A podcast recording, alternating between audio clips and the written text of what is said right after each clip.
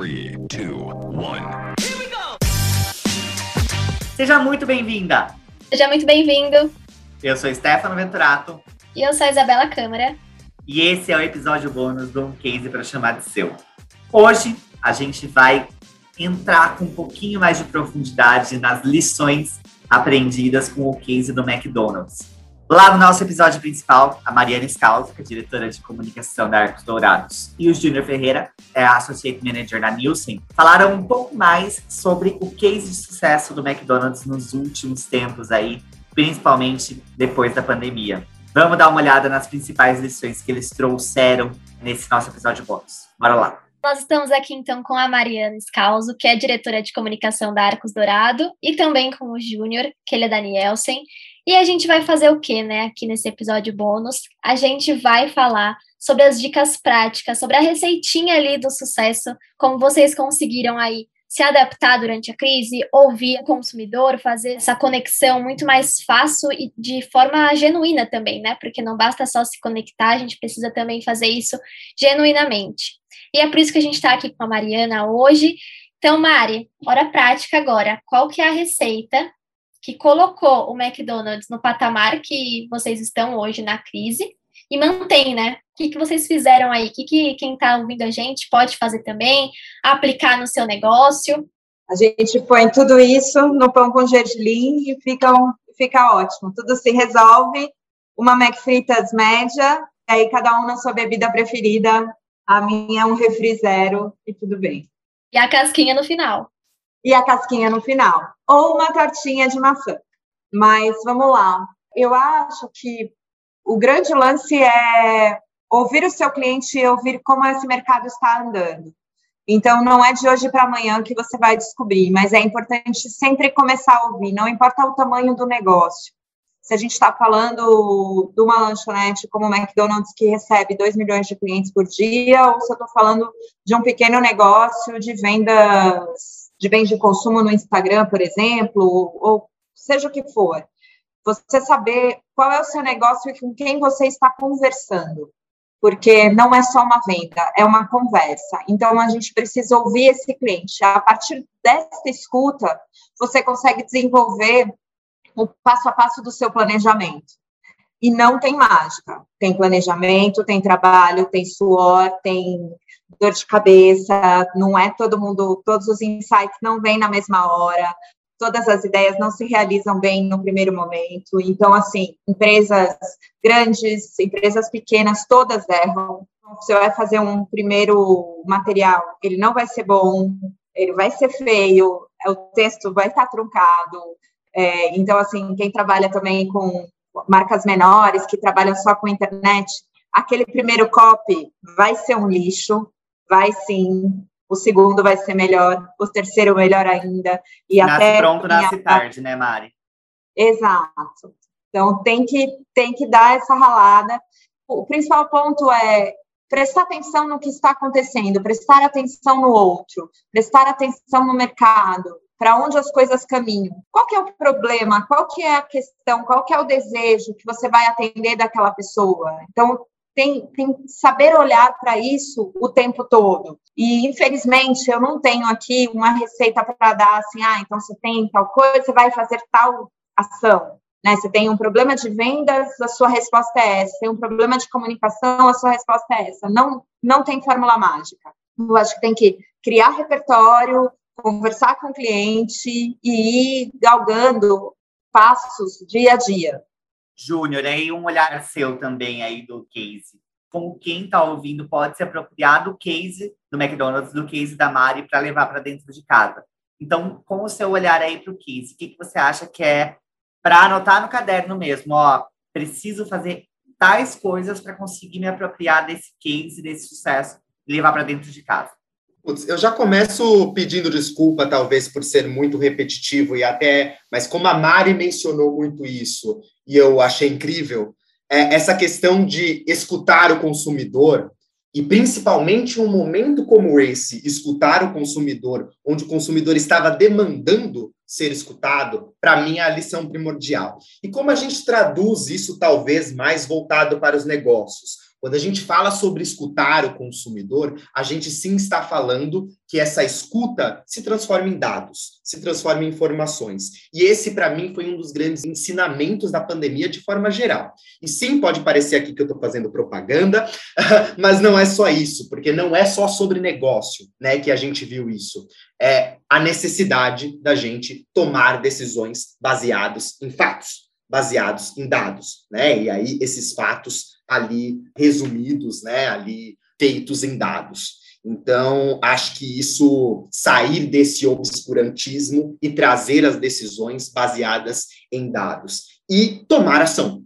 Né? Então, sim ter aqueles dados, mas não ficar apenas olhando para aqueles dados, se debruçar, claro que é necessário um aprofundamento, como a Mari mencionou, um planejamento, mas tomar uma ação né? Não ter medo dessa tomada de decisão, porque sim, Uh, algumas decisões são ali, há margens para erros, e é importante também calcular essas margens para erros, né? Isso é bastante necessário, mas acho que mais importante do que isso é importante agir né, não perder esse timing ali. Tivemos, inclusive, um tempo bastante considerável para se agir, mas o consumidor estava nos demandando. Se, e, acho que uma coisa deriva a outra. Se ouvíssemos o consumidor, então quem ouviu o consumidor sabe que ele estava demandando por alguma ação eu precisava daquilo, eu preciso que você me mostre o que você tem para me oferecer, para me abraçar, para me trazer junto, para me confortar nesse momento ruim que está ruim para todo mundo. Então, para mim, esse foi a principal lição que a Mari trouxe nesse case de uma ação feita baseada em dados, baseada nessa escuta do consumidor. Legal. E, oi, gente, a gente está falando muito também do cliente, mas eu queria puxar também o cliente interno, né, Mari? É, como é que, que vocês lidaram com tudo isso aí dentro do MEC? Você até falou no, lá no episódio principal do MEC Protegidos. Então, eu queria que você desse algumas dicas aí de como as empresas podem lidar e também com o público interno, o que, que as empresas podem puxar aí de inspiração do case do MEC. Afinal, são pessoas atendendo pessoas, né? São pessoas atendendo pessoas. Olha, eu acho que uma empresa do tamanho de McDonald's, a gente tem, claro, um, uma gestão interna imensa, e não poderia ser diferente. Eu estou falando de um universo de 30 a 50 mil funcionários. Então, claro que a gente tem um, um sistema brutal que se comunica com ele.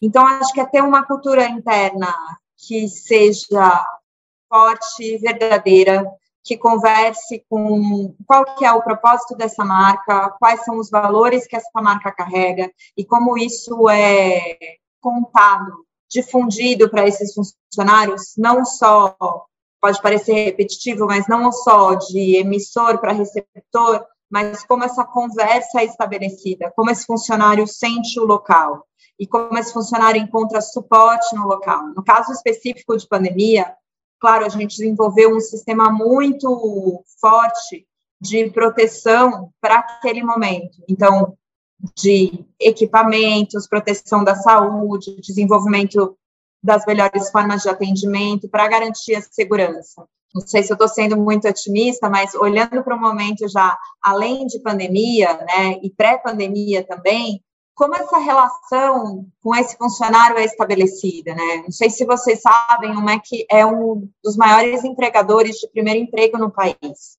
Eu tenho 70% do meu funcionário com menos de 24 anos.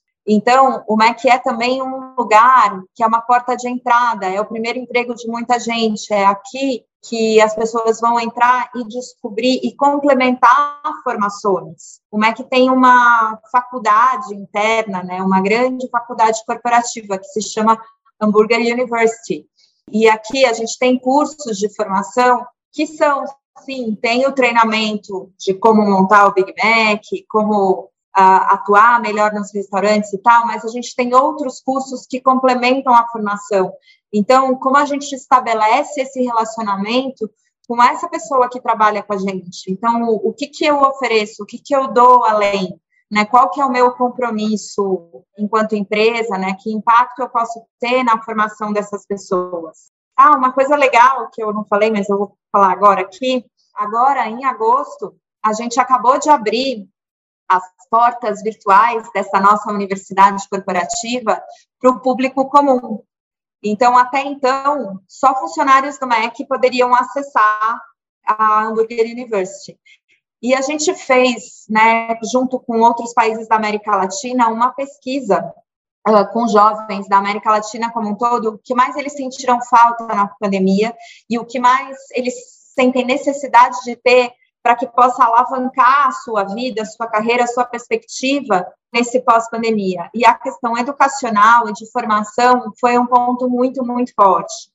Então, a partir dessa identificação, a gente abriu cinco cursos da Hamburger University de uma forma geral, e eles estão disponíveis na nossa plataforma, que é o receitadofuturo.com.br, e só se inscrever. Sensacional. Baita iniciativa. Muito legal mesmo. Aí, ó, ação prática para todo mundo aí, inclusive para acessar o Receita do Futuro. Muito, muito legal. Exatamente. E isso nasceu do aprendizado e dos feedbacks que a gente teve do nosso público interno de como isso faz a diferença. Então, também, assim, a partir dessa escuta, a gente usa, como disse o Ju, a gente faz uma ação, e aí uma, uma ação que impacta a sociedade como um todo. Os cinco cursos são inteligência emocional, empreendedorismo, finanças pessoais, saúde e bem-estar e atendimento ao cliente. Então, a gente tem uma gama grande que pode ajudar e pode impulsionar as pessoas. E aqui dentro, internamente, a gente tem um impacto imenso das pessoas fazendo os nossos cursos. A gente tem 80% das nossas lideranças formadas internamente. É uma roda que faz girar. E eu acho que isso, Isa, é, talvez seja a maior força que a gente tenha com o nosso funcionário.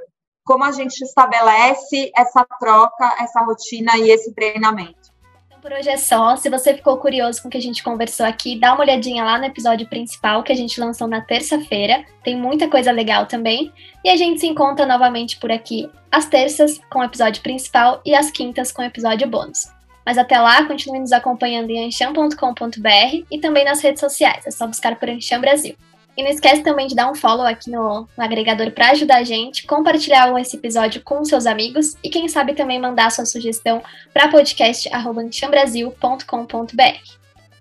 Esse episódio foi idealizado pela Ancham Brasil, com Guilherme Domingues e Rafael Clemente na edição e captação, Camila Zarzur, Herbert Barlow, Nicole Dias, Victoria Ferrari, Vinícius Roque na produção. Eu sou a Isabela Câmara. Eu sou Stefano Veturato. E a gente se encontra no próximo case.